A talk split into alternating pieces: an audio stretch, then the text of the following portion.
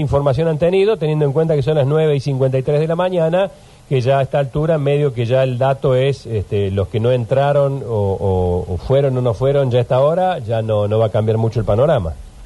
Está, muy alto el paro, está arriba del 90%. La verdad que los compañeros y las compañeras de toda la provincia han acatado fuertemente las medidas, tanto en escuelas oficiales como privadas. Se están haciendo las acciones en- en toda la provincia, hay caravanas, volanteadas, cortes en los semáforos, algunas visibilizaciones en la, en la ruta. Nosotros ahora en un ratito vamos a estar en el patio Olmos. Así que bueno, está todo muy muy bien organizado y está todo muy muy movilizado. El paro es muy contundente y mañana la movilización va a ser maravillosa. ¿no? Eh, ¿Han tenido alguna alguna este, contacto con el ministerio? No, no ahora, no ahora. Hemos estado permanentemente en contacto. La negociación llegó hasta un determinado punto. De ahí nos están moviendo. Obviamente hemos puesto a consideración, como usted sabe, que nuestro sindicato es bien democrático y, y consulta a todas las escuelas, oficiales y privadas, hace las asambleas y es muy respetuosa de sus resoluciones. Ha resuelto rechazar lo que ha propuesto el Poder Ejecutivo. Bueno, el Poder Ejecutivo se ha enojado un poco y ha mandado liquidar febrero y marzo sin acuerdo y bueno, ha, ha dicho públicamente que va a continuar la negociación a partir del lunes, así que esperemos que eso se dé efectivamente. Juan, eh, dijo 90% de acatamiento usted, más o menos. El... Sí, sí, sí, sí es alto, bastante alto. ¿Están tomando distintas formas de medirlo usted y el ministerio? Porque seguramente el ministerio en un rato cuando diga nos va a decir 50 y pico. Bueno, no importa, 55 también sigue siendo muy alto. Este, Claro, pero digo una diferencia casi el doble. Bueno, sí, bueno, pero ellos miran la carga, la carga que es sobre las, las novedades que generan los directores, por ahí los directores la cargan un día después, dos días después, Ajá. obviamente en el día de hoy la carga está a lo mejor en ese porcentaje, pero los días sucesivos están en, en un porcentaje mayor. El descuento tenemos- es lo que frena un poco al docente hoy que quizás acompaña este reclamo pero no quiere que seguir perdiendo más plata. No, yo creo que esta vuelta no, eh. Yo creo que esta vuelta no. Hay, hay mucho enojo. Yo le quiero, yo le quiero aclarar que hay mucho enojo con el gobierno provincial. No solamente por la cuestión salarial, la cuestión previsional es horrible. Córdoba tiene la peor jubilación docente del país. Las condiciones de las escuelas son malísimas. En la semana pasada con el tema del calor no se podía estar adentro de la escuela, no había ventiladores. Realmente hay un destrato grande, hay cuestiones laborales de hace mucho tiempo, casi dos años que no se resuelven. Programas nacionales que se tendrían que pagar a los 30 días se pagan a los 9 meses, 7 meses. La verdad que hay mucho enojo, mucho, Mm. mucho enojo con mucha cuota de razonabilidad por parte de los docentes.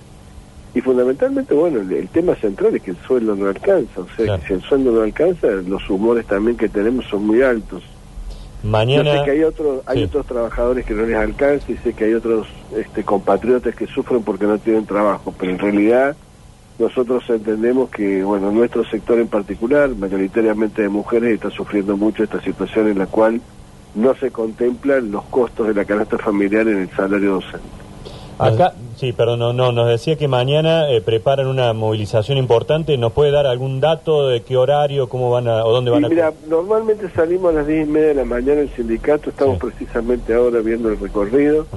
Este, para que esté la gente cómoda, digamos, para no vayamos con arterias muy finas, muy chiquitas, y vayamos por arterias grandes, cosa que se pueda la gente poder desplazar con tranquilidad, y el acto sea lo, todo lo normal que sabemos ser los docentes. O sea, los docentes pretendemos que sean actos en donde nos podamos escuchar y donde no haya ningún tipo de agresión ni de lesión para nadie. Si llueve, no, no, no hay problema, se hace No, igual. no, no, capaz que es mejor, no va, no va a envalentonar más todavía. Y se suma la gente de salud que dice que los va a acompañar.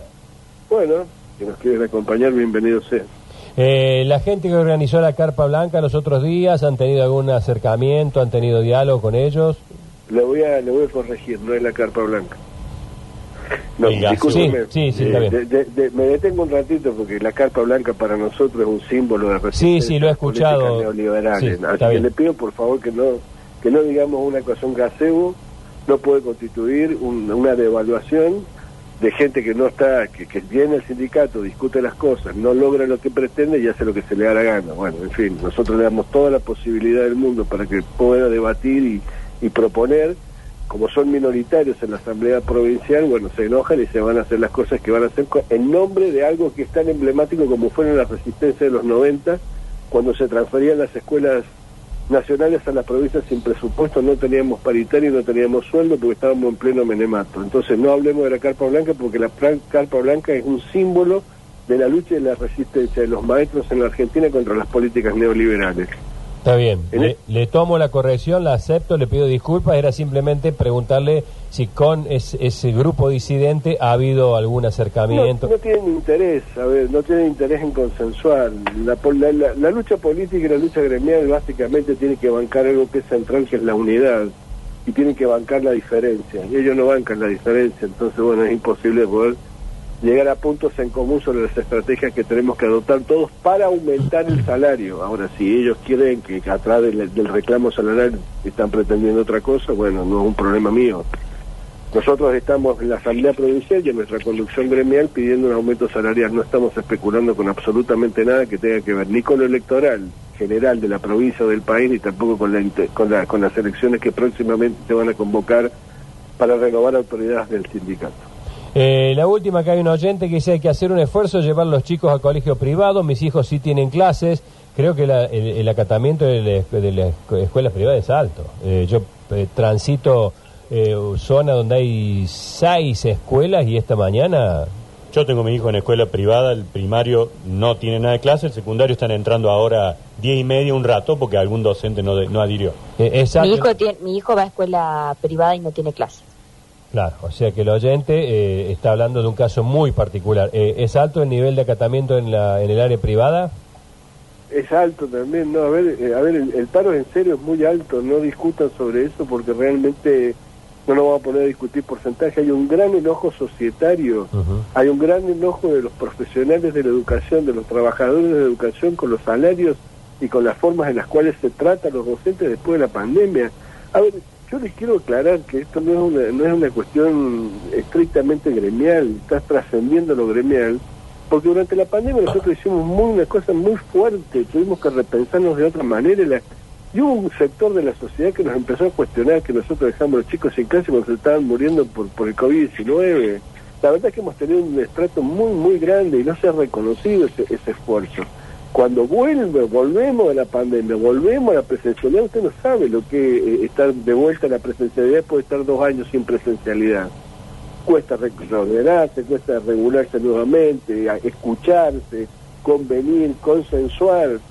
Bueno, y, y, y, tenemos bajos salarios, condiciones laborales malas y una exigencia permanente por parte del Ministerio que retomemos la normalidad antes de la pandemia. Es una cosa muy dura muy difícil uh -huh. y eso no se puede entender, por lo tanto me parece que el paro, además de la connotación salarial que es lógica y es visible, hay otras connotaciones que anidan y alimentan la necesidad de que los docentes mañana protestemos por todas las cosas que nos hacen mal y que le hacen muy mal a la sociedad de Córdoba. Gracias, Monserrat, por este contacto. Bueno, le mando un abrazo. Hasta luego. Hasta luego.